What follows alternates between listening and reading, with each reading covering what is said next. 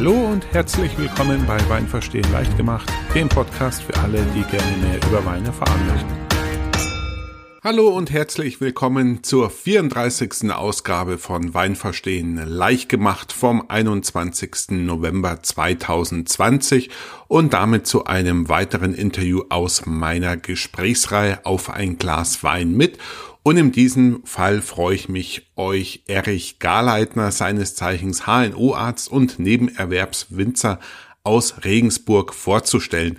Ja, in diesem Gespräch wird es natürlich um seine Weine gehen, die aus dem Landweinbaugebiet Regensburger Landwein stammen. Das ehemals kleinste und wenn ich richtig informiert bin, inzwischen nur noch das zweitkleinste offizielle Weinanbaugebiet. In Deutschland spielt der Landwein ja noch, sage ich mal, eine eher untergeordnete Rolle. Es entstehen maximal zwei bis drei Prozent Landwein im Verhältnis zur gesamten Produktionsmenge Deutschlands. Aber der Landwein ist zum einen ja eine Nische für ja, sag ich mal, unkonventionelle Winzer und Biodynamiker, wie wir es ja schon im Mai in der Gesprächsreihe erfahren haben, als ich mit Christian Deppisch über seine Weine, die als äh, fränkischer Landwein klassifiziert waren, gesprochen habe. Es geht also um das ja, zweite bayerische Anbaugebiet für Wein, was allerdings keiner kennt und ich es äh, relativ faszinierend finde, weil es zunächst mal auch eine sehr, sehr lange Tradition hat und es auch in einer sehr schönen Gegend liegt um Regensburg in Niederbayern und da es eben ein relativ unbekanntes Gebiet ist, freue ich mich euch den größten Winzer, glaube ich, äh, und das Weinanbaugebiet generell präsentieren zu dürfen. Als erstes ein großes Sorry und mehr Culpa. Ich habe leider erst zwei Wochen nach der Veröffentlichung der letzten Episode, also WVLG 33, erfahren, mitgeteilt bekommen, dass etwas mit dem Audiofile nicht stimmt. Die ersten 30 Minuten waren stumm. Es kam leider zu einem kleinen Exportfehler, da war die Datei dann kaputt. Und nein, es lag also nicht am, an euch, an eurem Player oder Download, sondern die originale Masterdatei war kaputt und mittlerweile ist es repariert und wer noch mal reinhören möchte in WVLG 33 kann sich nun auch die erste halbe Stunde anhören. Ja, im Fall der Fälle, wenn sowas ist, nutzt einfach vielleicht die neue Facebook-Gruppe, die ja stark am wachsen ist. Wir haben mittlerweile schon über 70 Mitglieder in der WVLG Facebook-Gruppe. Dort könnt ihr natürlich solche Probleme jederzeit posten und mich darauf aufmerksam machen und dann versuche ich diese Sache dann so schnell wie möglich zu bereinigen. Wer Interesse hat, kann auch selbstverständlich noch mich auf der neuen Chat-Plattform für Podcasts joinen, wie man auf Neudeutsch so schön sagt. Und zwar ist das die Plattform Throne. Das wird auch in Zukunft kostenlos bleiben. Wer da mit mir direkt kommunizieren möchte, schreibt mich bitte an, dann kriegt ihr den Zugangslink für die Plattform und installiert euch dann einfach eine weitere zusätzliche Chat-App auf eurem Smartphone und das ist dann quasi der ultra kurze direkte Draht zum WVLG Sendezentrum. Dann möchte ich noch für meine Online-Weinproben kurz die Werbetrommel rühren. Ja, ich biete ja individuelle Weinproben an, Online-Weinproben, also eine Weinprobe über Zoom, Skype, Microsoft Teams oder was auch immer.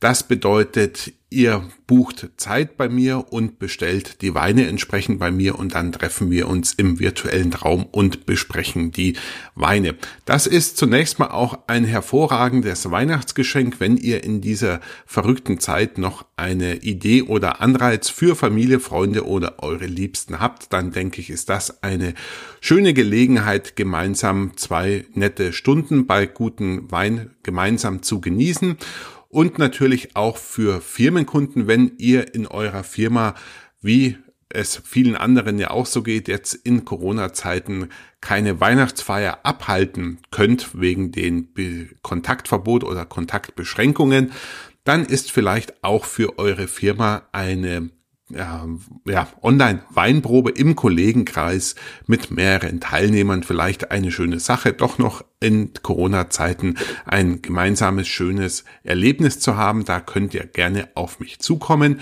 Und ich räume allen Hörern von Weinverstehen leicht gemacht auch einen 10 Euro Gutschein ein der dann entweder für die normalen Online-Weinkurse, wie ihr sie auf online-weinkurs.de findet, anzuwenden ist oder eben auch für eine Online-Weinprobe gibt es dann 10 Euro Rabatt. Für Weinproben im privaten Rahmen geht es dann in etwa los bei 49 Euro pro Person. Davon sprechen wir dann von einer anderthalbstündigen Online-Weinprobe mit drei Weinen. Aber selbstverständlich bin ich ja in der Lage und freue mich auch ganz individuelle Weinproben für euch zu veranstalten. Soll einfach heißen, wenn ihr Interesse daran habt, meldet euch bei mir. Dann suchen wir zunächst mal gemeinsam einen Termin, einen passenden und besprechen dann, wie viel und welche Weine ihr in der Online-Weinprobe dann verkosten möchtet und dann erhaltet ihr von mir das individuelle Angebot und dann hoffe ich, dass wir auch dann uns online im virtuellen Raum auf Skype oder Zoom treffen. Also, wer daran Interesse hat, Online-Weinproben für Freunde, Familien oder auch Kollegen mit 10 Euro Rabattgutschein, der dann Podcast 2020 heißt. Den entsprechenden Link zu meiner Buchungsseite für die Online-Weinproben findet ihr selbstverständlich ganz bequem und einfach in den Show Notes. Als zweites möchte ich nochmal darauf aufmerksam machen, dass ich auf meiner Podcast-Homepage, also weinpodcast.de, ein neues Plugin installiert habe, wo ihr mir quasi auf meiner Homepage schon Sprachnachrichten, Audioschnipsel hinterlassen könnt als Kommentar, als Hörerfrage oder was auch immer. Ich krieg immer wieder Anschriften, viele Anschriften mittlerweile, aber ich würde mich auch freuen, wenn jemand von euch die Audiofunktion benutzen würde, damit auch die anderen Hörer dann vielleicht was davon haben von eurer Frage oder Bemerkung, die ich dann in eine der nächsten Podcast-Episoden ganz gerne einbauen würde. Und dann schon mal eine kleine Vorankündigung für die nächste Ausgabe WVLG 35, die dann am 12.12.2020, ich bin immer noch fasziniert dieses Jahr mit diesen Schnapszahlen, die ich hier generiere. Also in drei Wochen wird es dann eine kleine Programmumstellung geben. Und zwar wird in drei Wochen nicht der deutsche Rotwein besprochen, sondern ich werde ein Interview vorziehen, was erst für später geplant war. Ich konnte nämlich einer der im besten Wortsinn schillerndsten und bekanntesten Menschen aus der Weinwelt gewinnen für ein Interview und das wird dann höchstwahrscheinlich in drei Wochen schon ausgestrahlt werden, so dass dann erst im nächsten Jahr am 2. Januar die nächste normale Podcast-Folge mit deutschen Rotwein dann ausgestrahlt werden wird. Aber ich bin da schon wirklich sehr aus dem Häuschen. Ich freue mich riesig, dass diese Person, die ich noch nicht verraten möchte, sich Zeit nimmt, um mit uns hier im Podcast ein Interview zu führen. Ja, das soll's gewesen sein mit dem Vorgeplänkel und der Hausmeisterei und dann starten wir mit dem Gespräch, mit dem Interview mit Erich Garleitner, Nebenerwerbswinzer aus dem Anbaugebiet Regensburger Landwein. Mein Name ist Erich Garleitner. Ich bin also nebenberuflich Winzer, hauptberuflich bin ich Hals-Nasen-Ohrenarzt und zwar das seit über 40 Jahren. Oh, wow. Und jetzt wird sich jeder fragen, wie kommt der Hals-Nasen-Ohrenarzt genau. zum Weinbau? Ganz da kann genau. ich nur sagen, Tu Felix Austria Nube. Ich weiß nicht, ob Sie dieses Wort kennen. Die Habsburger haben eine Heiratspolitik gehabt. Also die haben nicht ah. durch die Kriege ihre, ihre, ihre Macht vermehrt, sondern durch mhm. Heirat. Okay. Und ich bin von der Donau, von Linz nach Regensburg gekommen, denn ich habe meine Frau kennengelernt in Innsbruck beim Studium. Wir mhm. haben beide Medizin studiert in Innsbruck. Und meine Frau kommt aus Regensburg und ist die Tochter des Dr. Ries, Dr. Hans Ries, der 1949 praktisch hier in Regensburg in Niederwinzer praktisch wieder den Weinanbau reanimiert hat. Ah, okay. Und zwar im wahrsten Sinn des Wortes. Mhm. Das heißt, Sie sind dann quasi die Donau flussaufwärts geschwommen. Genau, von, es, war, genau es war wirklich eine harte, harte Sache, denn manchmal ist es ganz schwierig, gegen den Strom zu schwimmen, aber ich habe es geschafft und bin dann glücklich in Regensburg gelandet. Sehr gut, sehr gut. Und Sie sagten ja, wiederbelebt hat, äh, das heißt, der Ortsteil, in dem ja Ihr Weingut ist, ich habe Sie ja vor, ich muss vor kurzem nachschauen, wie lange das eigentlich schon her ist, war, glaube ich, vor vier Jahren war mal bei Ihnen. Da war gerade unsere Tochter neu geboren. Da sind wir zur Valhalla gefahren, hatten eben einen Zwischenstopp bei Ihnen auch auf dem Weingut gemacht. Und das ist ja ein Ortsteil von Regensburg, der ja sich Winzer auch nennt.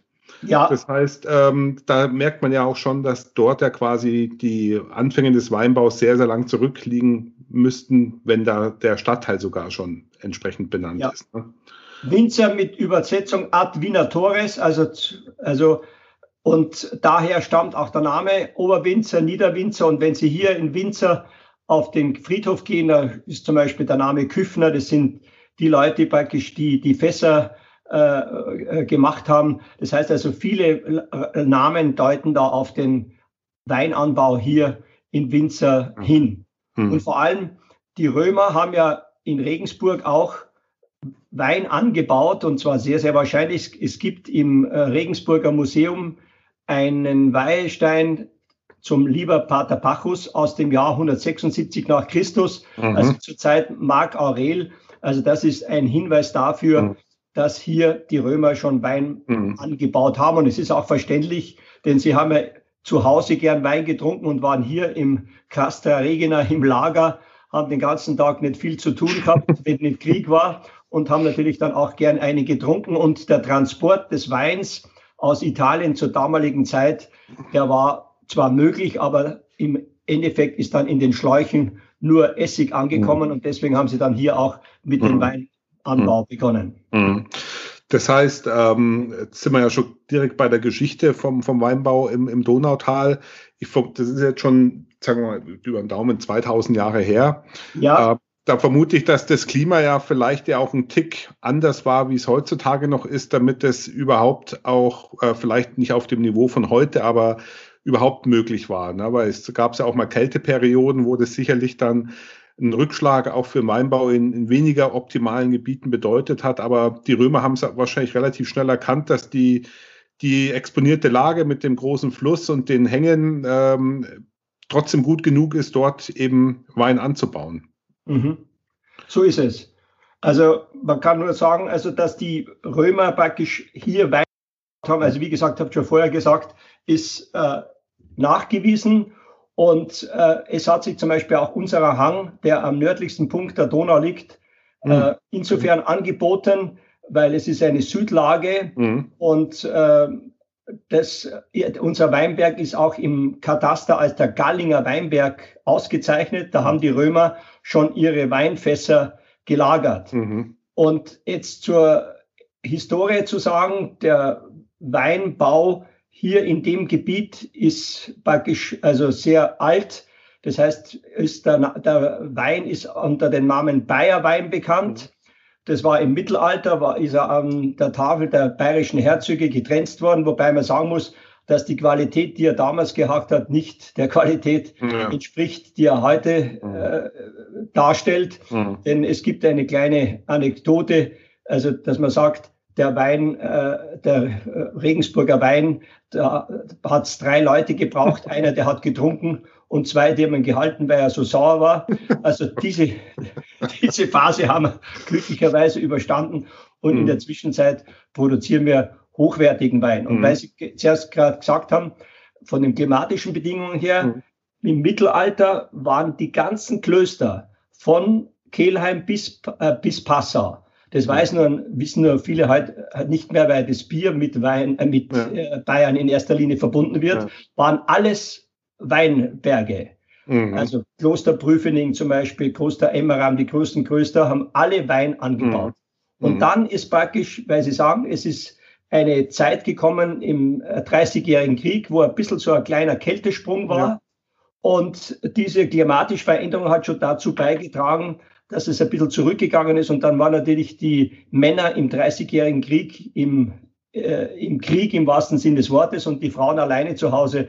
Und dann sind die Weinberge verwaist. Mhm. Und dann ähm, die Reblaus hat in dem Bereich hier wenig Rolle gespielt im Vergleich zum Rheingau. Mhm. Und ähm, ja, dann ist praktisch der Wein mehr oder weniger, das ist eingeschlafen, diese Tradition. Dann ist das Bier gekommen. Mhm. Und zwar deswegen, natürlich, weil der bayerische Staat durch das Bier erhebliche Steuern eingenommen hat. Und dann war wirklich 1949 mein Schwiegervater, der Dr. Hans Ries, wirklich der, der nochmals hier mit dem Weinanbau begonnen mhm. hat. Also im, im, ganzen, ganzen Bayerweingebiet war er dann tatsächlich der Erste. Der er war der Erste, der praktisch im wahrsten Sinne des Wortes den Wein hier, den Weinanbau wieder reanimiert hat, im mhm. ärztlichen Sinne gesprochen. Okay. Ja, super. Das heißt, ähm, also was ich habe ähm, schon ein paar ähm, Monate her, wo ich mal ähm, bei Google Maps gesucht habe und einfach mal Winzer aus Ortsnamen eingegeben, da ist man erstaunt. Es gibt nämlich tatsächlich noch ein paar weitere Orte in Altbayern, sage ich mal, wo das Wort Winzer drinsteckt oder eben auch äh, die, das Ort, der Ort tatsächlich so heißt. Und das findet sich dann an Orten, wo man heute überhaupt nicht mehr auf die, auf die Idee käme, ähm, nach Wein zu suchen. Aber es ist eben ein Indiz dafür, dass der Weinbau halt tatsächlich in Altbayern relativ weit verbreitet war, meistens natürlich auch von den Klöstern begleitet und ähm, zum Eigenbedarf meistens verwendet worden ist. Aber es ist, was die wenigsten wissen, und ich habe vor kurzem ein Buch gelesen, wo es über die, das bayerische Reinheitsgebot eben ging, was ja, glaube ich, vor zwei Jahren das 500-jährige äh, Jubiläum hatte, wo es eben auch darum ging, dass äh, der Wein in Bayern viel früher verbreitet war wie das Bier und dann eben durch, sage ich mal, politische Entscheidungen, das auch irgendwie forciert worden ist. Und gerade jetzt in Ihrer Gegend, wenn ich es jetzt nicht ganz falsch im Kopf habe, in Kehlheim, in der Ecke hat ja dann ähm, das anfangs illegal gebraute Weißbier eine relativ große Rolle gespielt mhm. und hat dann auch halt die Beschäftigung der, der Klöster quasi in Richtung ähm, Bier verschoben.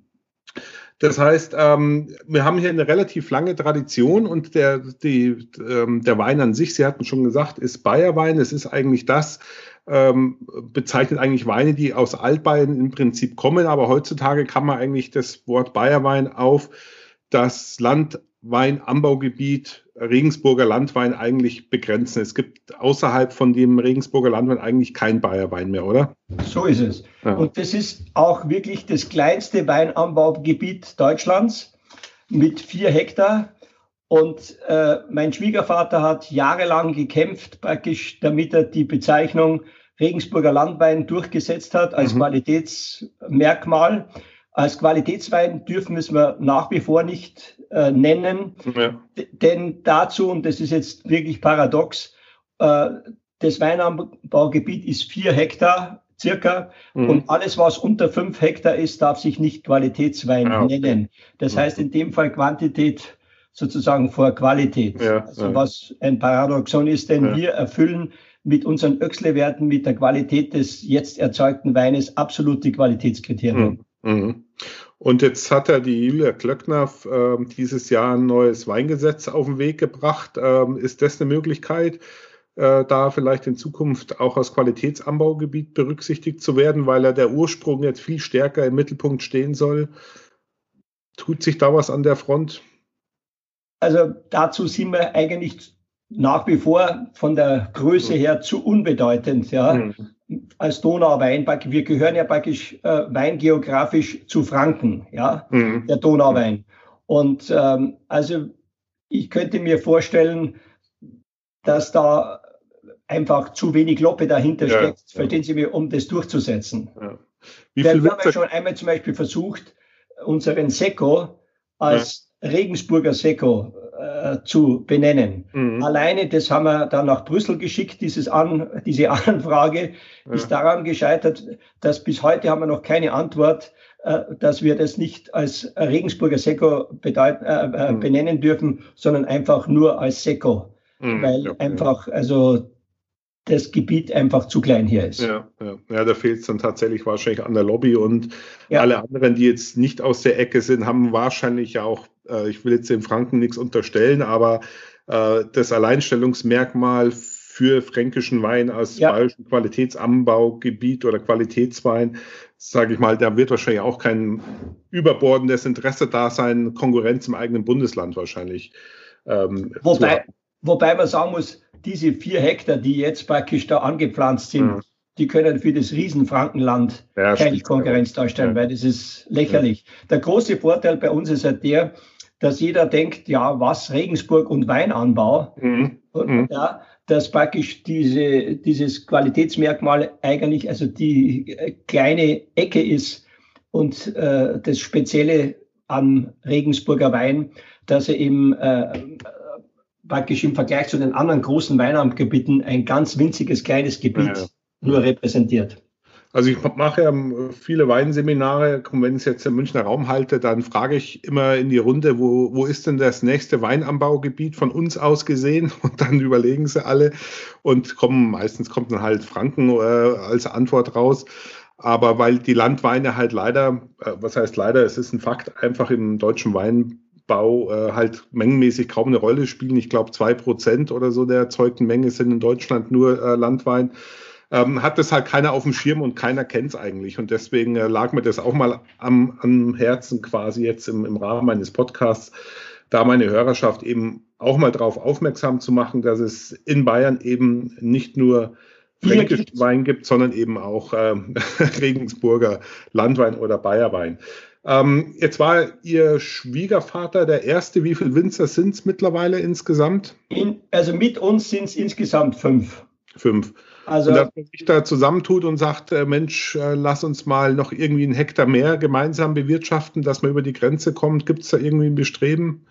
Also momentan gibt es diesbezüglich kein Bestreben, sondern äh, die Stadt hat gleich direkt neben unserem Weingut einen Weinberg praktisch ähm, angepflanzt. Und mhm. zwar war das der ehemalige Gartenamtdirektor Dr. Stösser, der ein Weinliebhaber auch ist und der aus einer Weingegend kommt und das war sein Hobby. Und dann gibt's noch äh, drei andere kleine äh, Weinbauern, die also auch eine Fläche bewirtschaften. Aber insgesamt, wie gesagt, mehr als vier Hektar werden wir nicht rauskriegen. Ja, okay. Und das sind wahrscheinlich alles, genau wie Sie auch, Nebenerwerbswinzer, wenn man ja, so ja. will. Also ja. da lebt keiner vom Wein und für uns ist es mhm. ja auch im mehr oder weniger im wahrsten Sinne des Wortes ein Hobby mhm. unsere Berufstätigkeit, weil meine Frau und ich sind ja nach wie vor voll berufstätig. Ja. Und äh, also wir könnten also vom Wein nicht leben. Das heißt, also ja. wir führen einfach die Tradition weiter, die mein ja. Schwiegervater hier aufgebaut hat. Ja. Jetzt äh, sind Sie beide Ärzte und ähm, wie Sie sagen, noch, noch voll berufstätig. Ich habe ja mal ein Praktikum in einem Weingut gemacht vor acht Jahren und war erstaunt über die Knochenarbeit, die harte Arbeit, aber auch vor allem, wie wichtig zeitnahes Agieren ist. Also ich denke zum Beispiel an, an Schnitte, an Pflanzenschutz, an, an Düngen und so weiter. Ja. Da kann man nicht ewig warten, äh, dann ist der Zug abgefahren. Ähm, wie kriegt man das unter einem Hut? Also ich stelle mir das extrem schwierig vor. Also wir haben hier einen jungen Mann, schon jetzt in zweiter Generation, äh, mein, äh, der uns am Weinberg praktisch ähm, nicht nur mithilft, sondern praktisch der eine zentrale Figur ist, der praktisch die ganzen Bodenarbeiten macht, der sich das ganze Jahr über um den Weinberg kümmert. Wir haben natürlich die Überaufsicht oder die Oberaufsicht in dem Sinne, aber die äh, einzelnen Schritte werden durch diesen jungen Mann durchgeführt. Das heißt also, das, die Bodenarbeit, dann auch der Schnitt, dann äh, die Arbeit im Keller, also alles diese Dinge mhm. werden also praktisch äh, von diesem jungen Mann durchgeführt. Mhm. Wir haben natürlich auch zur Ernte viele Helfer aus dem Ort, die jedes Jahr kommen und sich freuen auf die Ernte, weil da gibt es auch was Gutes zum Essen. Ja. Und äh, also wir haben eine Mannschaft, die uns rund um das Jahr zur Verfügung steht, weil sonst würde man das mit Sicherheit nicht schaffen. Wir mhm. sind natürlich in erster Linie auch für die Vermarktung zuständig und wir helfen natürlich bei den einzelnen Schritten mit und durch das äh, Know-how, das mir mein Schwiegervater sozusagen äh, angelernt hat, bin ich auch in der Lage, die einzelnen Schritte zu überprüfen, ob das alles richtig läuft und ob das mhm. äh, seinen richtigen Gang nimmt. Ja. Mhm. Jetzt hatte ich ja vor ein paar Wochen im Briefkasten von Ihnen eine Einladung zum 70-jährigen Jubiläum und ja. ist dann leider ins Wasser gefallen. Aber ähm, ja, herzlichen Glückwunsch zunächst mal, dass Ihr Weingut schon 70 Jahre alt ist mittlerweile. Ähm, steht das noch aus? Äh, wollen Sie das nachholen oder sagen Sie jetzt, jetzt habe ich also die Schnauze voll von Corona und lasse es? Ja, also in der Zeit von Corona äh, ist alles praktisch mehr oder weniger nicht mehr voraussehbar, wie sich die Situation entwickelt. Wir wollen das, wenn es möglich ist, nächstes Jahr nachholen, dass wir die Leute zu uns ins Weingut einladen, durch den Weinberg führen und äh, dann auch Wein verkosten. Den Wein verkosten war diesmal leider überhaupt nicht mhm. möglich aufgrund der Corona-Situation. Wir haben an dem Tag praktisch, und das war jetzt reiner Zufall, sogar geerntet mhm. und haben dann für die, äh, wir mussten noch einmal ein Schreiben rausgeben, haben dann die Leute eingeladen zum Weinkauf und haben einen speziellen Preis angeboten. Und ich muss wirklich sagen, das ist auch sehr gut angenommen worden. Wir haben an dem Tag mhm. 800 Flaschen Wein verkauft, wow. mhm. neben der Weinernte. Und okay. äh, die Leute sind natürlich auch aufmerksam worden, dass es diesen Wein hier gibt. Mhm. Und das war für uns auch, also neben äh, der anderen Geschichte, dass wir gern gehabt hätten, dass wir die Leute durch den Weinberg geführt ja. hätten. Das hätte mein Sohn gemacht, weil der ist Winzer, mhm. neben seinem Hauptberuf als Gymnasiallehrer, der der vollständig ausgebildete äh, Winzerlehre, hinter okay. zwei Jahre mit Berufsschule, der hätte die Leute durch den Weinberg geführt und dann hätten wir eine Verkostung gemacht. Das wäre natürlich insgesamt natürlich ja, schöner gewesen, viel ja. schöner gewesen. Aber ja. das war leider nicht. Aber wir wollen es nächstes Jahr, wenn möglich, nachholen. Mhm. Okay, super. Ja, vielleicht, ähm, ich werde dann wahrscheinlich wieder die Post äh, entsprechend dann bekommen und dann äh, werde ich es dann vielleicht auch nochmal, wenn es dann dazu kommen sollte, erwähne ich es dann, dann nochmal im, im Podcast, wann dann der Termin ist. Und äh, vielleicht kommen ja ein paar von ein bisschen weiter noch weg, die vielleicht jetzt nicht zu ihrem äh, Stammkundenkreis gehören, was ja auch eine ganz schöne Sache wäre. Aber ich habe gesehen, Sie haben es auch geschafft, äh, Ihre Weine in der Regensburger Gastronomie zu platzieren. Ne? Ja, so ist es. Wir sind also praktisch in den guten Gasthäusern hier, zum Beispiel zentral, zum Beispiel der Bischofhof in Regensburg. Das ist einer der renommiertesten Gaststätten oder die renommierteste Gaststätte, kann man sagen, in Regensburg dann äh, im, zum Beispiel im äh, Gasthof also, oder im Restaurant Orphée, das ist ein, so ein französisches Restaurant, da sind wir auch äh, praktisch präsent auf der Weinkarte mhm. und außerhalb Regensburg, also in den guten Lokalen, kann man unseren Wein trinken. Ja, also ich äh, habe ja, wie gesagt, vor ein paar Jahren schon mal Ihren Wein gekauft und habe den ja auch im Rahmen meines, äh, meiner Seminare, die Bayerischer Wein hießen, wo es eben natürlich um Frankenwein ging, aber eben auch um Bayerwein, ja auch die Weine schon äh, probiert und muss sagen, ich war eigentlich meistens, was heißt meistens, ich war eigentlich immer angetan von der Qualität und Sie waren überrascht wahrscheinlich, oder? Ähm, ja, um ehrlich zu sein, äh, ja, ein Stück weit schon. Also weil ich das jetzt nicht, äh, nicht gedacht hätte, weil es eben ja. so, so unbekannt ist und was, worauf ich hinaus wollte, ist, was mich eigentlich negativ überrascht hat, war der Aspekt, dass die ähm, regionale Gastronomie da nicht mehr drauf setzt. Also ich habe auch in meinen Seminaren auch Leute, also Teilnehmer gehabt, auch aus der Regensburger Ecke und habe da auch einen, einen klitzekleinen Freundeskreis. Ähm, ich verstehe das ehrlich gesagt gar nicht. Alle schreien immer nach regionalen Produkten etc. etc. Aber dass, da, dass das da nicht mehr aufgegriffen wird, das ist mir ehrlich gesagt ähm, ein Rätsel. Ja. Aber darf ich Ihnen dazu was sagen? Ich sehe das Klar. ganz genauso wie Sie, denn regionale Produkte werden ja immer gefragter. Ja, genau. Ich weiß, ich weiß nicht, wie es Ihnen geht, aber wenn Sie zum Beispiel nach Österreich fahren oder in, irgendwo ins Ausland oder zum Beispiel nach Südtirol oder nach Italien. Bei mir ist es so, dass wenn ich dann dort in diese Gegend komme und am Abend in einem Restaurant bin, das, die erste Frage ist, was wird hier lokal angebaut? Was habt ja. ihr praktisch, was kann ich verkosten? Da trinke ich nicht einen grünen Veltliner aus Österreich, sondern da trinke ich dann in Italien einen italienischen Wein, aus der Toskana ja. zum Beispiel. Ja, genau. Und äh, äh, bei uns ist es halt einfach so, ich glaube, und da bin ich mir ziemlich, ziemlich sicher, dass der Preis eine Rolle spielt. Mhm. Wobei ich sagen muss, also unsere Preise sind, also wir sind nicht hochpreisig, aber wir verkaufen zum Beispiel den Müller-Thurgau um 8,10 Euro, ja. Mhm. Aber mhm. natürlich in der Zwischenzeit gibt es Weine, Sie wissen das selber, um 3 Euro, um 4 Euro. Ja. Also es gibt, so wie bei vielen anderen Produkten, viel zu viel Wein, ja, und das ja. drückt natürlich auch den Preis. Und ich glaube, das ist der Hauptgrund für viele ähm, äh, im Lokal, also viele Lokalbetreiber, Restaurantbesitzer, dass sie sagen, okay, sie kaufen einen billigen Wein ein und da ist ja am meisten Geld verdient, denn mit dem Essen, das wissen Sie selbst, Ja. Da brauche ich einen teuren Koch, da muss ich entsprechend teures Produkt kaufen. Mit dem Wein, das kaufe ich billig ein und verkaufe es dann um den dreifachen Preis. Also das ist genau. schnell verdientes Geld. Und das ist meines Erachtens der Hintergrund. Und viele meines Erachtens übersehen, dass sie dann dem ihrem Gast praktisch etwas Regionales mhm. mehr oder weniger nicht anbieten und mehr oder weniger vorenthalten. Mhm.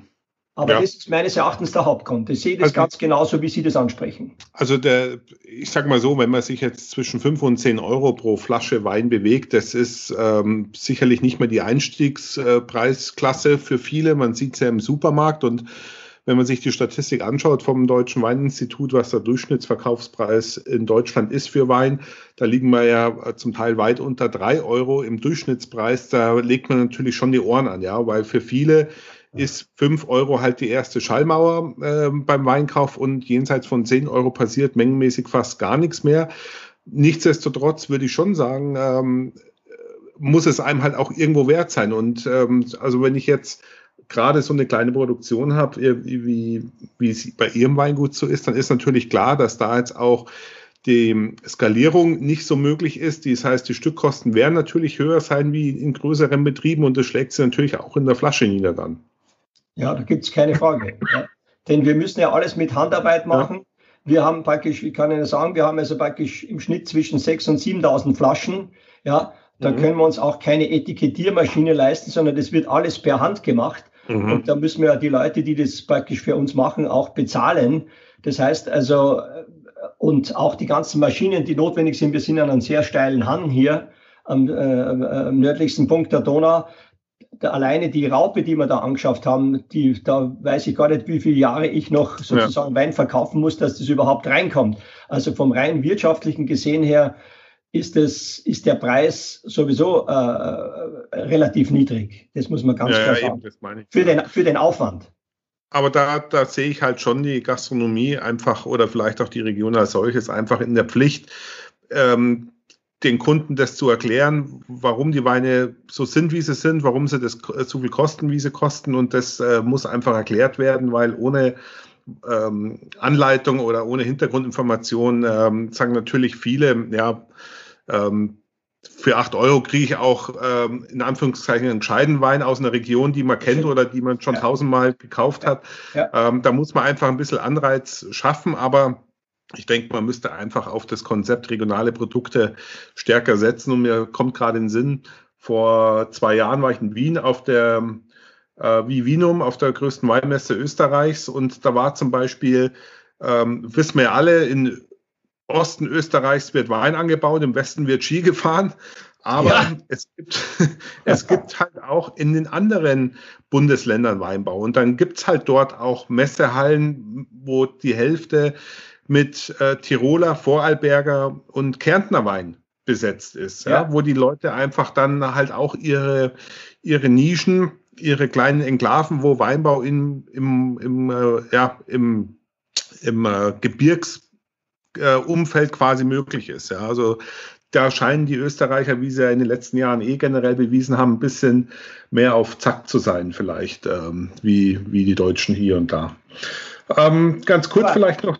Ganz ja? kurz nochmal, weil Sie das jetzt angesprochen haben, regional. Wo wir wirklich jetzt erfreulicherweise äh, sehr großen Zuspruch haben, sind die sogenannten Regionalmärkte. Das sind eigentlich unsere Hauptabnehmer die sich mhm. also nicht nur auf Wein spezialisiert haben, sondern eben auf regionale Produkte, weil die Leute einfach und zwar völlig zu Recht immer mehr Wert legen auf regionale Produkte. Und da haben wir in der Zwischenzeit unseren ganz guten Absatzmarkt mhm. äh, sozusagen erobert, unter Anführungszeichen. Das heißt, man findet ihre Weine dann auch auf Wochenmärkten in der, in der Region? Ja, genau. Ah, und okay. die verkaufen dann von den Regionalmärkten, verkaufen dann an die einzelnen, zum Beispiel an EDK oder an den einzelnen mhm. äh, Abnehmer, an größere äh, praktisch Abnehmer. Abnehmer, okay. Vielleicht noch mal ganz kurz zur Region an sich zurück. Ähm, Klima haben wir ja, glaube ich, schon gesagt. Also ist die, ja. die Hänge ähm, ähm, ja, machen es natürlich äh, möglich, dort Wein anzubauen, weil einfach die Ausbeutung der, der Sonnenwärme und Sonnenstrahlung ja besser funktioniert. Was herrschen da für Böden vor? Was, äh also wir haben hier einen Jurakalk mhm. und der zeichnet sich dadurch aus durch einen hohen Humusanteil was natürlich sehr äh, günstig ist für ja. die Weinreben. Und der wichtigste Bestandteil für die Pflanzen, das wissen Sie sicherlich auch, das ist der Stickstoff, ja. der für die Eiweißsynthese ganz entscheidend ist. Und wir haben in diesem Boden auch sehr viel Phosphat, Kalium und Spurenelemente mhm. und ähm, Pilze, Bakterien, also alles, was praktisch notwendig ist, damit der, die Weinrebe genügend äh, praktisch Substanz beziehungsweise Nährstoffe bekommt, um gut zu gedeihen. Also mhm. Lesen, früher wurde da auch ein Elbling angebaut, der wurde aber zu Recht, wie ich immer sage, zum größten Teil ver verdrängt. Ähm, ja. was, was haben Sie im Rebsortenspiegel? Wir haben also im Rebsortenspiegel, also unsere Hauptrebsorte ist der Müller-Thurgau. Mhm. Und ich weiß nicht, ob Sie das vielleicht wissen, es ist ganz interessant.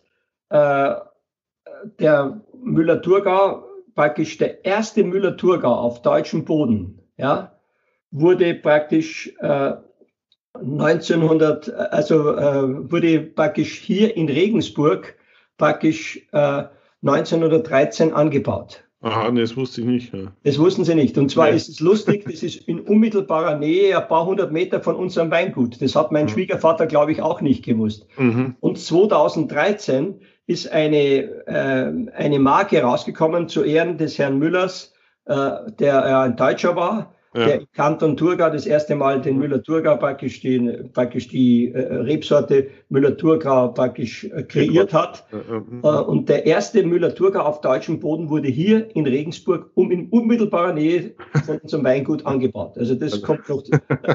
historischer Boden. Also, ja, es ist historischer Boden. Ja. ja. Und da ist eine große Gedenktafel, gleich ein paar hundert Meter bei uns, Kargerer Weg geht dann neben Weinberg hoch mhm. und da kann man das auch nachlesen. Ah, ja. Super. Die und, zweite äh, Sorte, die wir anbauen, ist der Bacchus. Mhm.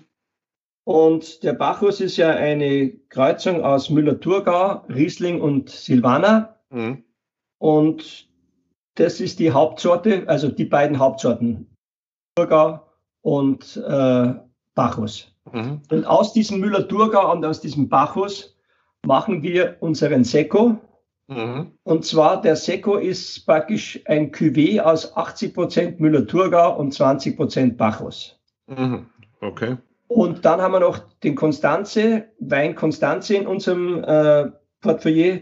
Und zwar äh, Konstanze, meine Tochter ist vor ein paar Jahren 30 Jahre alt geworden. Dann haben wir gesagt, zu Ehren unserer Tochter kreieren wir einen Konstanze. Und das ist auch ein Cuvée aus 80 Prozent Müller-Thurgau und 20 Prozent Bacchus. Der Unterschied ja. ist natürlich zum Seco, dass da keine Kohlensäure dabei ja. ist, sondern dass das Wein ist. Ja. Mhm. Kein Seco. Mhm. Ähm, das heißt, in Seco, äh, wenn ich es jetzt richtig im Kopf habe, ähm, ist keine zusätzliche Zweitgärung, sondern da wurde dann quasi äh, CO2 zusätzlich, ne? Nein, nein, genau. Also keine Zweitgärung, so wie es beim Sekt ist, sondern das ist ja der Unterschied zum Sekt dass praktisch äh, dort künstlich äh, Kohlensäure zugesetzt wird.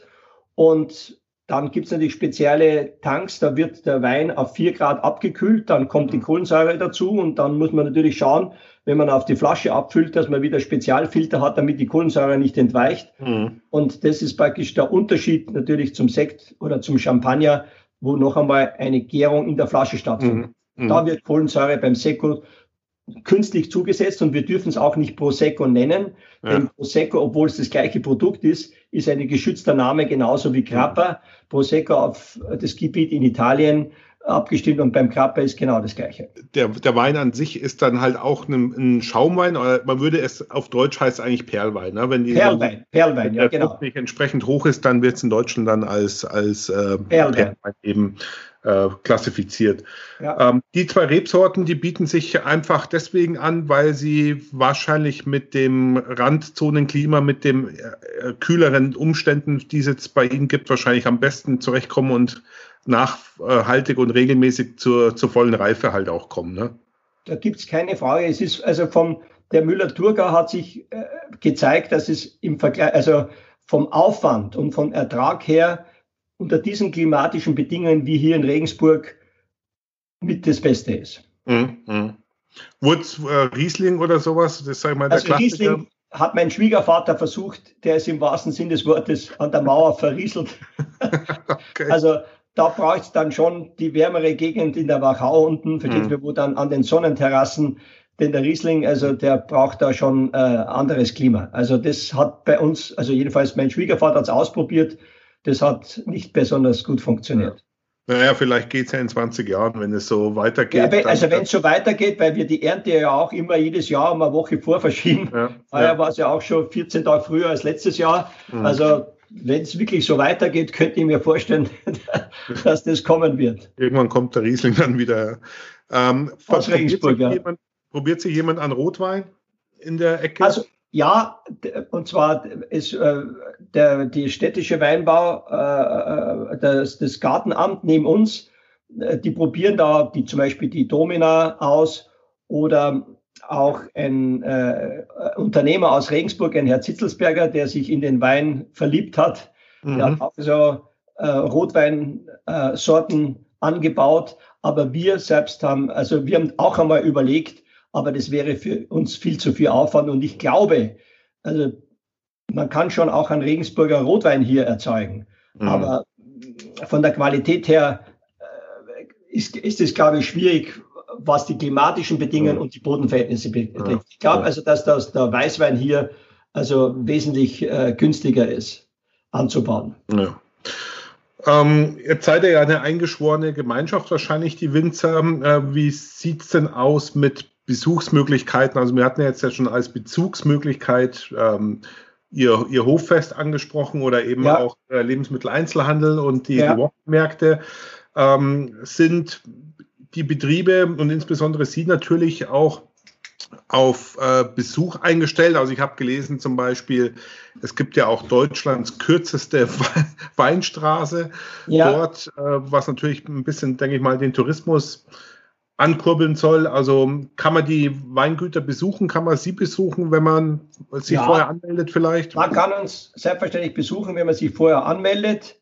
Keine Frage. Da muss man nur anrufen und dann müssen wir halt einen Termin ausmachen. Mhm. Und äh, wir haben auch jeden Montag und jeden Mittwoch von 8 bis 12 Weinverkauf ab praktisch ab dem Weingut, wobei wir immer die Kundschaft bitten oder die Leute, die einen Wein kaufen wollen, dass sie sich vorher telefonisch anmelden. Ja. Denn wir haben eine Zugefrau, die praktisch auch das Haus betreut, die dann da ist für den Verkauf. Aber manchmal ist die auch, fällt die aus, weil sie krank ist oder sonst was. Also, dass die Leute vorher anrufen, damit sie nicht umsonst hierher kommen.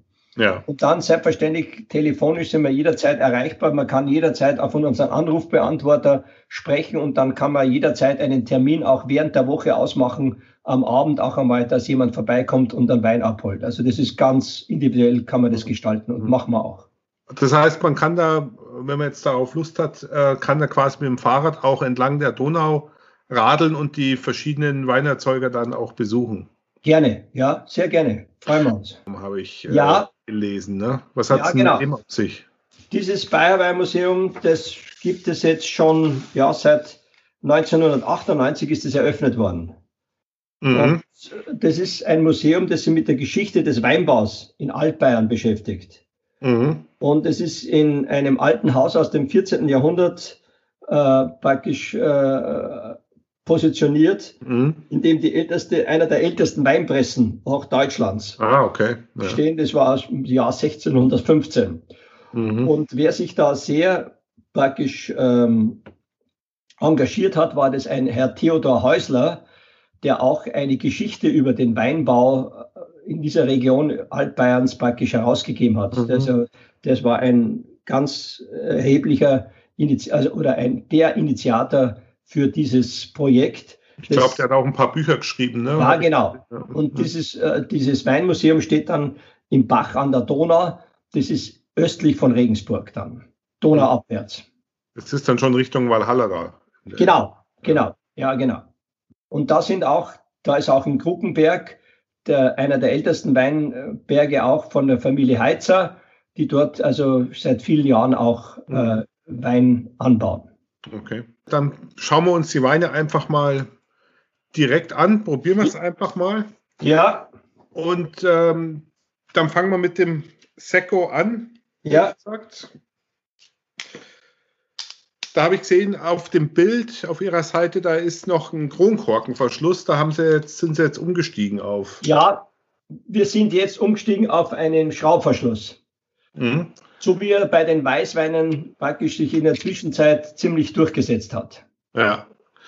Das heißt. Das ist auch ideal, ich weiß nicht, wie Sie das sehen. Also ich finde es, äh, man braucht schon Zeit, bis man sich daran gewöhnt. Ja, Sie lachen. Ja, weil es äh, natürlich ein, ein, Dauerlutscher ist, das Thema. Ne? Das da mit, mit dem Thema der, des Flaschenverschlusses kann man sehr, sehr viele Aspekte äh, des Weins am praktischen Beispiel erklären. Aber ja. ähm, oft ist es halt auch schlicht und einfach eine Frage, welcher Flaschenverschluss passt am besten zum Wein und auch natürlich zu dem, zu, zu dem Preis, weil einfach die verschiedenen Flaschenverschlüsse einfach natürlich auch unterschiedliche Kosten erzeugen. Ja. Also wir haben ja früher auch alles mit Kork abgefüllt. Ja. Und da kennen Sie auch das Problem des Korklings. Das fällt natürlich praktisch beim Schraubverschluss völlig weg. Und ähm, insgesamt meines Erachtens ist es hygienischer. Der Wein verliert überhaupt nichts an Qualität. Es ist nur eine Frage im Kopf, dass man einfach nicht mehr den Stopsel hört, der aus der Flasche gezogen wird, wenn die, die Flasche aufgemacht ist oder aufgemacht ja. wird. Das ist ein psychologisches Problem meines Erachtens. Also von der ja, Qualität halt, her ist es sicherlich kein Nachteil, ganz im Gegenteil. Es ist halt ein Ritual, ja. Äh, was, was natürlich auch jetzt von der Akustik her natürlich einfach schön ist, ja. äh, einen Korken aufzuziehen. Und, ähm, Keine Frage.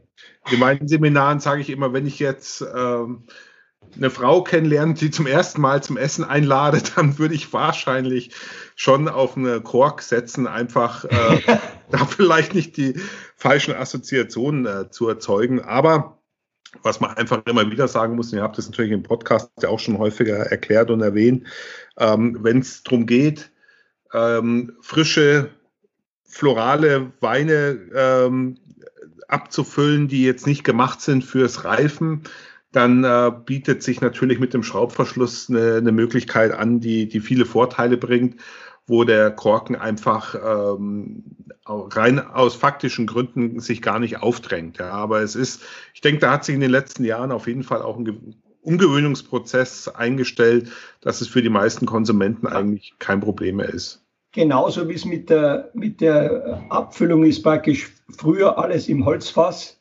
heute praktisch alles im Stahltank. Und im Stahltank ja. kann man natürlich auch äh, den Wein also viel besser kontrollieren als im Holzfass. Also das hat sich in der Zwischenzeit ja auch in allen großen Kellereien durchgesetzt. Ja. Ähm, ja, 12 Prozent hat ihr Sekko. Ähm, ja. Da steht dann deutscher Perlwein, äh, wie wir es gerade schon eben ähm, er erklärt haben. Ja. Und ähm, dann würde ich sagen, dann riechen wir einfach mal rein. Ich habe mir jetzt schon eingeschenkt. Ja. ja ähm, blasses Zitronengelb, würde ich vielleicht sagen, ein blasses Strohgelb. Ja, so ist es. Was riechen Sie? Also zunächst mal kommt er mir äh, sehr frisch vor, sehr ja. floral. Ich habe da ein paar äh, weiße Blüten vielleicht. Zitrusaromatik, also ich denke da aber eher an was ein bisschen herberes. Das ist vielleicht mehr eine Limette statt eine Zitrone. Mhm. Also ja, so wie man es eigentlich erwartet. Ja. Zum Wohl. Zum Wohl.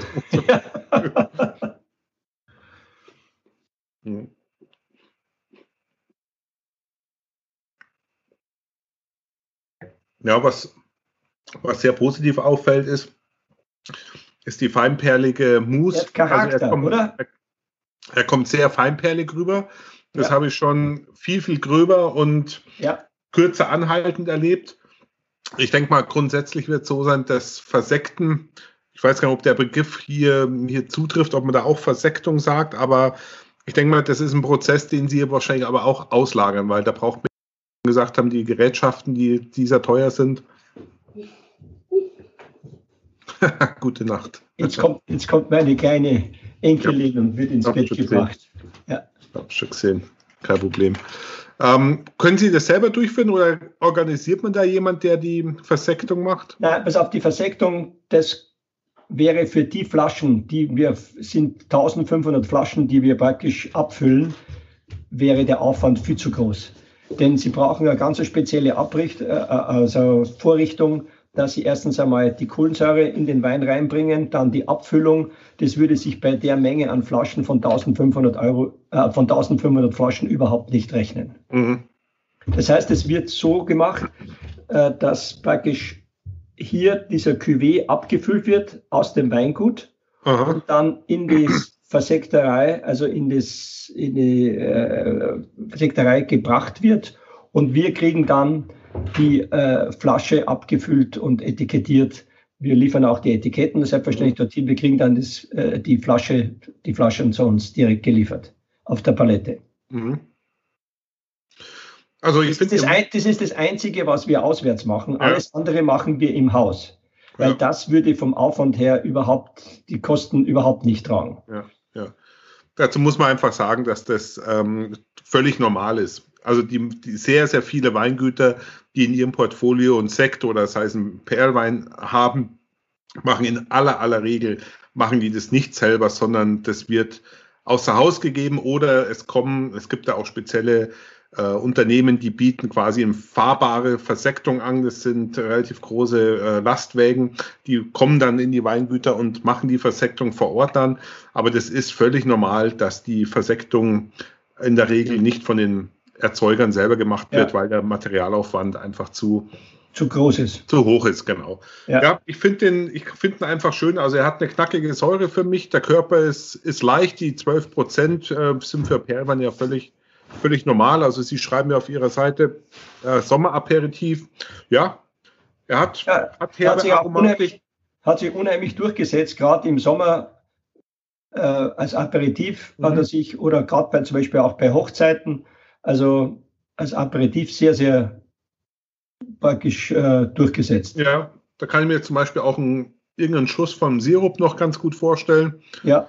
Wenn man es aus Aperitif serviert, braucht ja. er aber gar nicht. Ich finde, er ist so auch geschmackig. Er ist schon ein bisschen auf der grünen Seite. Da denke ich, merkt man einfach die, die, die Kühle des Klimas, dass es jetzt nicht halt tropisch oder vollreif genau. wird, sondern es ist halt schon die äh, Zitrusaromatik, die aber schon reif ist und halt einen floralen Charakter bringen. Ich, ich finde, der ist eigentlich sehr gut gelungen. Also ich, ähm, ich finde es deswegen so spannend, weil Bacchus ja an sich jetzt eine Rebsorte ist, die nicht den allerbesten Ruf hat, aber mhm. das ähm, äh, hat natürlich eine gewisse Popularität jetzt in Deutschland gehabt.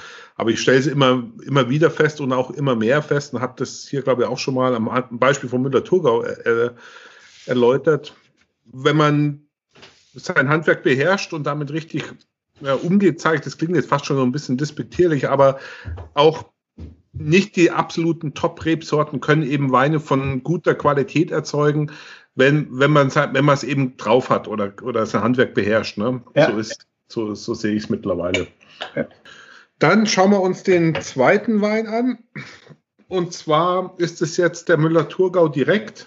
Ja ähm, mit, mit dem, ja, ich sage jetzt mal vielleicht ursprünglichen Etikett, was von ihrem Schwiegervater noch. Ja, genau. Und zwar, das ist ne? praktisch ein Stich von Winzer, wo man die Donau auch sieht, den, äh, und, und die Kirche von Winzer. Und das mhm. ist praktisch, äh, da überlegen wir uns immer, ob wir dieses Etikett doch jetzt in die neuere Linie überführen, weil wir alle anderen Etiketts haben Sie ja gesehen, die schauen anders aus. Ja. ja. Und auf der anderen Seite ist es eine Art Corporate Identity, dass die mhm. Leute sich mit diesem Wein äh, als Regensburger Wein identifizieren, wobei man sagen muss, die Leute, ähm, die den Wein von früher kennen, die werden natürlich immer weniger und die Jungen immer mehr, die mit diesem Wein praktisch nicht aufgewachsen sind. Also ja. deswegen überlegen wir, ob wir jetzt das Etikett praktisch in der Form ändern, dass man es den anderen Etiketten anpasst. Ja. Und äh, Sie sehen ja äh, am Etikett selbst, also das, was wir beibehalten haben, ist praktisch die, ähm, auf dem Etikett praktisch, wie gesagt, der Stich ja. und Donau und der Ort und die Winzerer Höhen. Ja. ja, also ich bin jetzt auch hin und her gerissen. Es ist natürlich schön, wenn man irgendwo eine einheitliche Linie hat und einen Wiedererkennungswert hat. Weil wenn da, wenn man jetzt, sag ich mal, im, im, im angesprochenen Edeka steht, und äh, da hat, haben natürlich die anderen drei Etiketten jetzt vielleicht einen höheren Wiedererkennungswert als ja.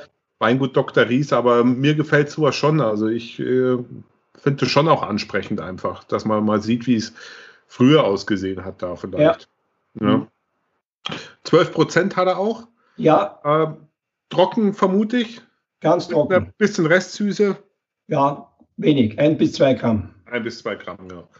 Ja, von der Farbe her, äh, ich habe leider. Von der Farbe ist praktisch, also leicht, also gelb, ja. Und es eignet sich vor allem sehr gut für Fleischgerichte beziehungsweise für Fischgerichte. Mhm. Ja, also ich habe hier leider relativ schlechte Lichtverhältnisse, aber ich, ich ähm, habe das Gefühl, die Farbe ist relativ intensiv sogar ne, für Müller-Thurgau. Da ja. habe ich schon viel blassere Kandidaten gesehen. Ja. Ja, also sehr floral auf jeden Fall in der Nase. Ja. Riecht ein bisschen nach Pfirsich, oder? Mhm, Pfirsich, ja. Aber auch eine gewisse äh, Zitrusfrische hat er. Mhm. Ja. Schauen wir mal so. Ja, da kommt die Pfirsich noch mehr raus sogar. Mhm. Da zeigen sie sogar leichte Anklänge vielleicht sogar von Maracuja oder sowas. Ja, auf jeden Fall eine schöne Nase. Hm.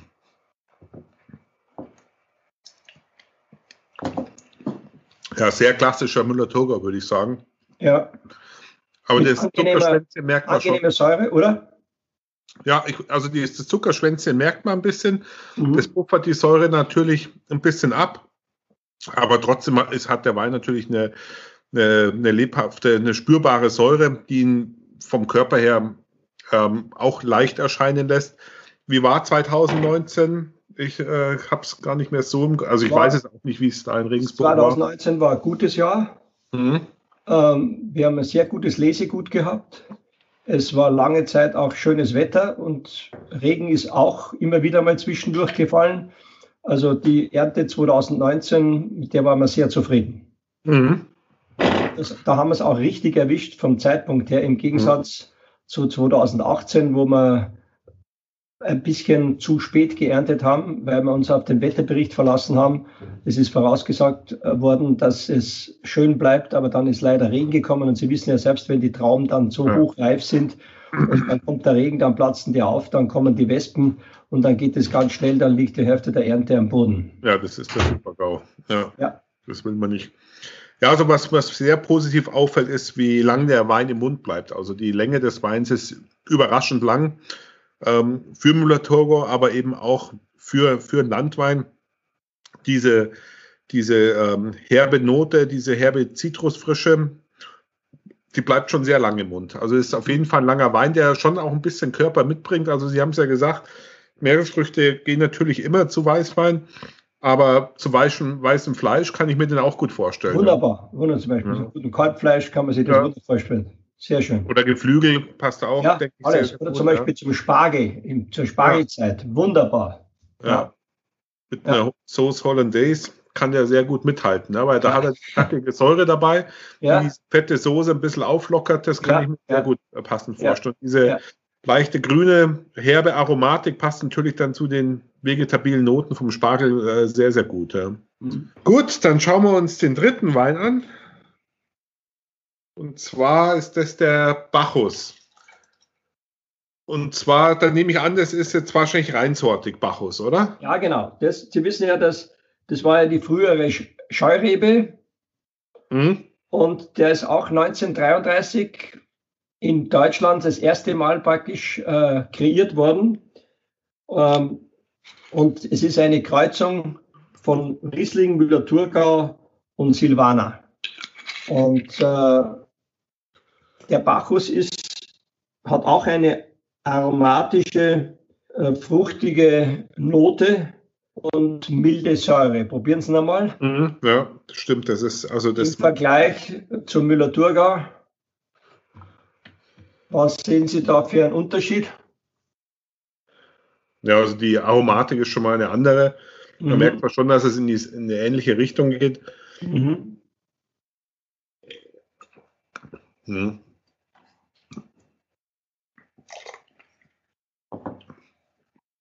Also auch ein, eher klassischer Bacchus, würde ich sagen. Das ist das, ja. was ich jetzt von, vom Geschmack her vom Bacchus erwarte, geht mehr jetzt in die florale Richtung. Ne? Mhm. Die Säure ist eben ein bisschen zurückgesetzt, wie Sie schon gesagt haben. Ähm, bauen Sie den trocken aus auch? Alles. Wir bauen alles trocken aus. Ja. Das heißt, Sie lassen es einfach gern und irgendwann so, genau, auf. genau. Wir lassen es absetzen und normal gerne, natürlich setzen wir ein bisschen künstliche Hefe dazu, dass die Gärung nicht spontan abläuft, sondern langsam, damit er richtig schön durchgegoren ist und mhm. damit man ein gutes Produkt kriegt.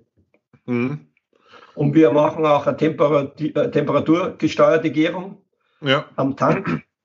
Denn davon, glaube ich, hängt auch viel ab, damit praktisch das nicht zu schnell geht, weil bei der Gärung entsteht ja unheimlich Wärme. Ja, wenn man dann den Tank angreift, wird es richtig warm. Und durch die Kühlung wird es praktisch äh, so abgeschwächt, dass, das, dass der Prozess langsam mhm. vor sich geht und dadurch wird es besser durchgemischt, der ganze mhm. Wein. Ja, also hätte ich jetzt auch gesagt, rein vom Geschmack her, dass der kalt vergoren ist. Ja. Ähm, wie viel Grad? 12 Grad? 12 Grad, ja. Ja, 12 Grad. genau. Ja. Also was man da schon merkt, ist so ein bisschen diese äh, Gletschereis-Aromatik. Die, diese kalt vergorenen Weine haben oft sowas, was so ein bisschen an diese Gletschereisbonbons erinnern. Das sind ähm, ja, einfach Nebenprodukte, die sich einstellen, wenn man eben kühl vergärt. Und das, ähm, denke ich, zeigt sich in dem, in dem Wein hier ein bisschen. Also mhm. nicht überbordend. Ich würde jetzt nicht sagen, dass der Wein jetzt tropsig ist oder ähm, wenn's, wenn man es übertreibt. Das hat er nicht, aber man merkt schon, dass es eben ähm, ja, kühl, kühler äh, vergoren ist. Ja, mhm, ja. Ich würde sagen, vielleicht tendenziell würde ich jetzt den Müller-Thurgau ein bisschen komplexer einschätzen wie, wie, wie den Bacchus. Also, wenn Sie mich fragen, welchen ich lieber trinke, bin ja. ich auch bei Ihnen. Also, ja. ich trinke auch lieber den Müller-Thurgau. Es gibt viele, die schwören auf den Bacchus. Ich meine, das ist auch Geschmacksfrage, keine Frage. Aber ich bin also, wenn es darum geht, entweder Müller-Thurgau oder Bacchus, trinke ich lieber den Müller-Thurgau. Da haben Sie recht. Also ich glaube, dass der Wein sich als Essensbegleiter viel schwerer tut wie jetzt der Müller-Thurgau, weil es ihm da einfach an Struktur und Körper jetzt äh, fehlt. Da, da, ist einfach der Einsatzbereich schmäler, weil er eben nicht so ein straffes Gerüst, eine intensive Aromatik mit sich bringt, dass er jetzt auch mit eben weißem Fleisch vielleicht nicht ganz so gut mithalten kann. Ich stelle mir jetzt bei dem Wein eigentlich vor, das ist ein, für mich wäre es jetzt mehr so ein Standalone-Wein, ohne Essensbegleitung vielleicht am warmen, warmen Sommerabend auf der Terrasse kann ich mir das sehr, sehr gut mhm. vorstellen. Ähm, außer Essensbegleiter würde ich jetzt wahrscheinlich vielleicht eher auf den Müller-Thurgau ja. äh, greifen. Ja. Ne? ja. Wir haben auch 80 Prozent Müller-Thurgau und 20 Prozent Bacchus. Aha. Vom Anbau her. Vom Anbau her. Von den, von den Reben. Wir haben so ungefähr 2500 Reben und davon ist also 80 Prozent Müller-Thurgau und 20 Prozent Bacchus. Dann kommen wir zur Konstanze. Ist das sowas Die Konstanze, wie, ja. wie Ihr Flagship-Wein? Kann man das so sagen? Was meinen Sie? Ist das sowas wie Ihr Flagship-Wein, also der, das Aushängeschild des, des Weinguts? Nein, äh, nicht das Aushängeschild, sondern wir haben uns nur gedacht, damals für jüngere Leute, die ja gerne äh, etwas trinken, was nicht ganz so trocken ist, ja, Aha. haben wir diesen Bacchus, äh, diesen, äh, diese Konstanze kreiert zum 30. Geburtstag meiner Tochter. Das war jetzt die äh, Dame, die gerade auch im Bild durchgelaufen ist. Genau, das war gerade meine Tochter, die mit meiner Enkelin durch das Bild gerauscht ist, die morgen meine Praxis machen wird. Okay. Und sie ist auch der Meinung, dass, dass Ihnen das mit dem Wein ihr eine Ehre schon äh, ja, dargeboten worden ist. Ja, sie hat sich schon gefreut, keine Frage. Ja, wir haben auch den Geburtstag, den 30. hier in Regensburg auf der Terrasse mit viel Konstanze Wein gefeiert. Im okay, Kreise ihrer Freunde. Ähm, 11,5 Prozent, das heißt, ähm, bisschen Restsüße auch wahrscheinlich dann. Ja, genau. Im Vergleich zum Müller-Thurgau ein bisschen mehr Restsüße, ganz klar. Und zum Bacchus keine Frage. Und das ja. ist ja das, was die jungen Leute, äh, das sehen wir auch vom Verkauf her, oft mehr anspricht. Mhm. Wegen der Restsüße, meinen Sie? Ja, also ja glaube ich schon. Die, die, die äh, sensorisch die Säure ein bisschen puffert und halt gefälliger macht. Ne? Ja, mhm. genau. Ja, ich bin immer hin und her gerissen. Also tendenziell, glaube ich, kann man überhaupt festhalten, dass, der, dass die Tendenz ähm, wieder zu mehr Restzucker geht einfach um gefälliger zu wirken, vielleicht auch ein breiteres Publikum anzusprechen.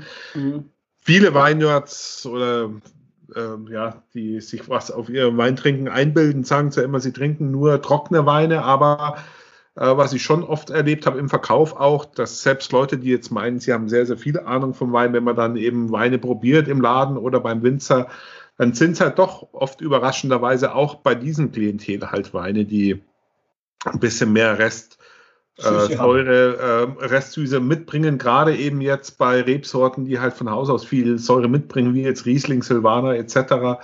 Ähm, da tun sich viele Leute einfach schon leichter mit dem Weinen, wenn eben noch ein bisschen äh, Restzucker ja. mit dabei ist. Mhm. Schreiben Sie es mit drauf, äh, Geschmacksrichtung äh, trocken oder halbtrocken, was, was würden Sie ihm bezeichnen? Für Konstanze aus Bachhaus, unser Tochterkonzern, da ist eigentlich sonst da steht nichts drauf sonst. Wie viel, wie viel Gramm Zucker hat der? Der hat über zwei Gramm. Über zwei Gramm. Hoppala, jetzt hat es geschrieben. ja, also man merkt schon, er ist ein bisschen ja, ja. opulenter in der Nase, er, er wirkt viel blumiger. Ja.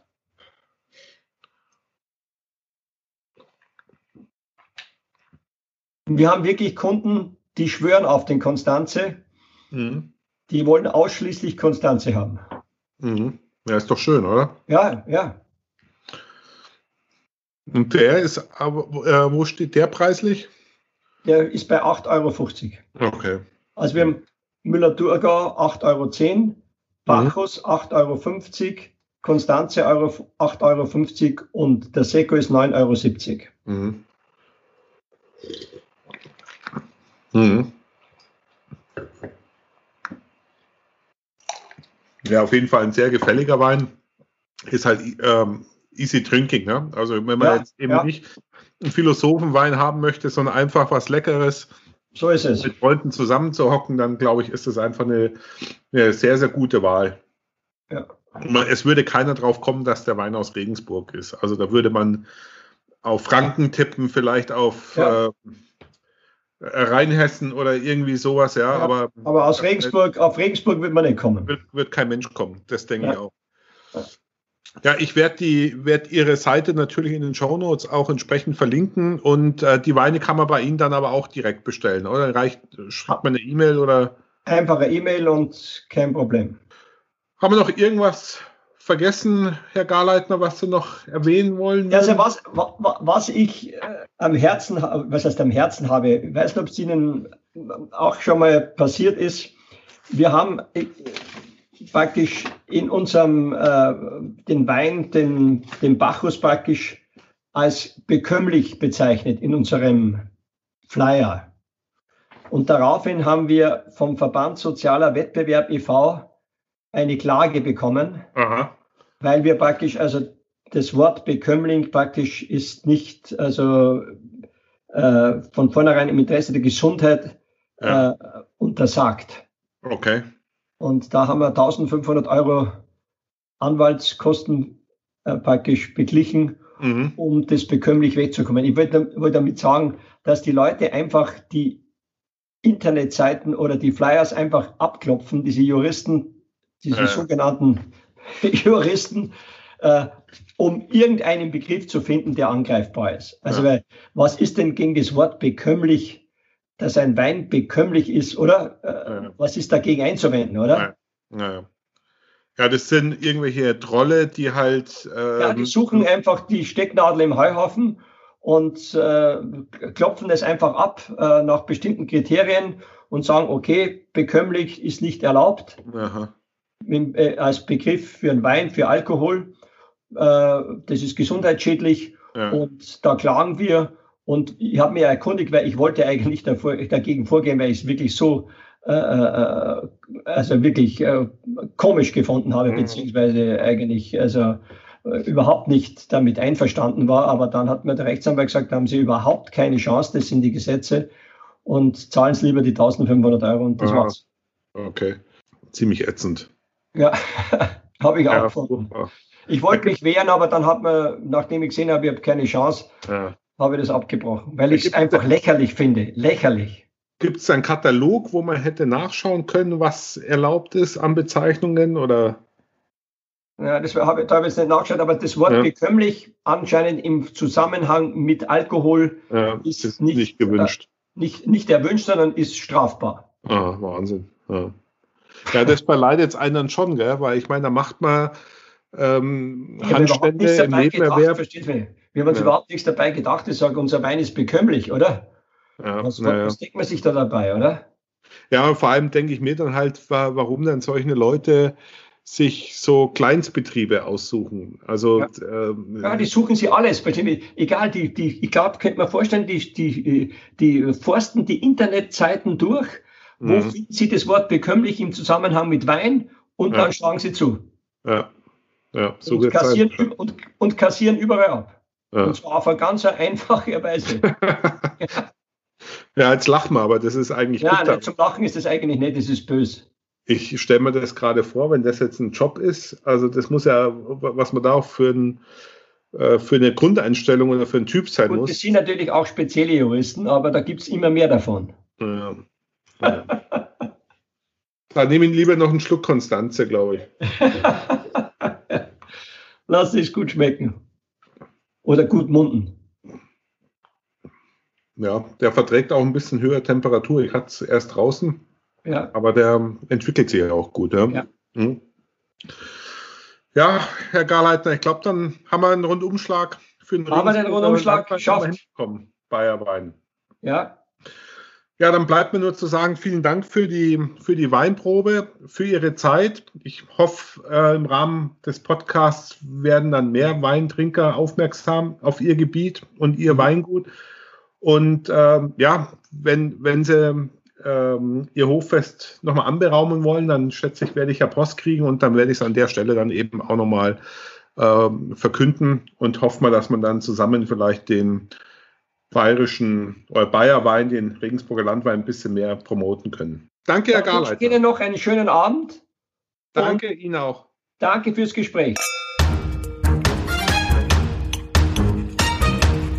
So, und das war's schon wieder mit einer Stunde interessante Unterhaltung über Wein. Ich bin ganz sicher, ihr habt eine ganze Menge über das unbekannte Landweinanbaugebiet Regensburger Landwein Bayerwein erfahren und wer da noch tiefer einsteigen möchte, dem sei ausnahmsweise auch in eine Interviewreihe ein Buch ans Herz gelegt und zwar das im Gespräch erwähnte Buch der Bayerwein von Theodor Häusler gibt es im Augenblick bei Emerson für 27 Euro. Das könnt ihr wie immer über die Shownotes und den Amazon Affiliate Link bestellen oder ihr findet es natürlich auch auf meiner Homepage als Amazon Affiliate Link und zwar hat dieses Buch immerhin 128 Seiten, ist schon vor knapp 20 Jahren erschienen, aber ein sehr informatives und bilderreiches Buch über die schöne und unbekannte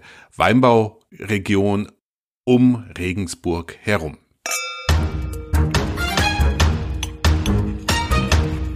So, und damit sind wir nun auch tatsächlich am Ende dieser Interviewsendung angekommen. Ich hoffe, ihr hattet Spaß und Informationsgewinn. Die nächste Folge in zwei Wochen dann, wie gesagt, am 12.12.2020. 2020 mit einem ganz besonderen Gesprächspartner, wenn die Interviewaufnahme bis dahin zustande kommt. Ich bin sehr zuversichtlich.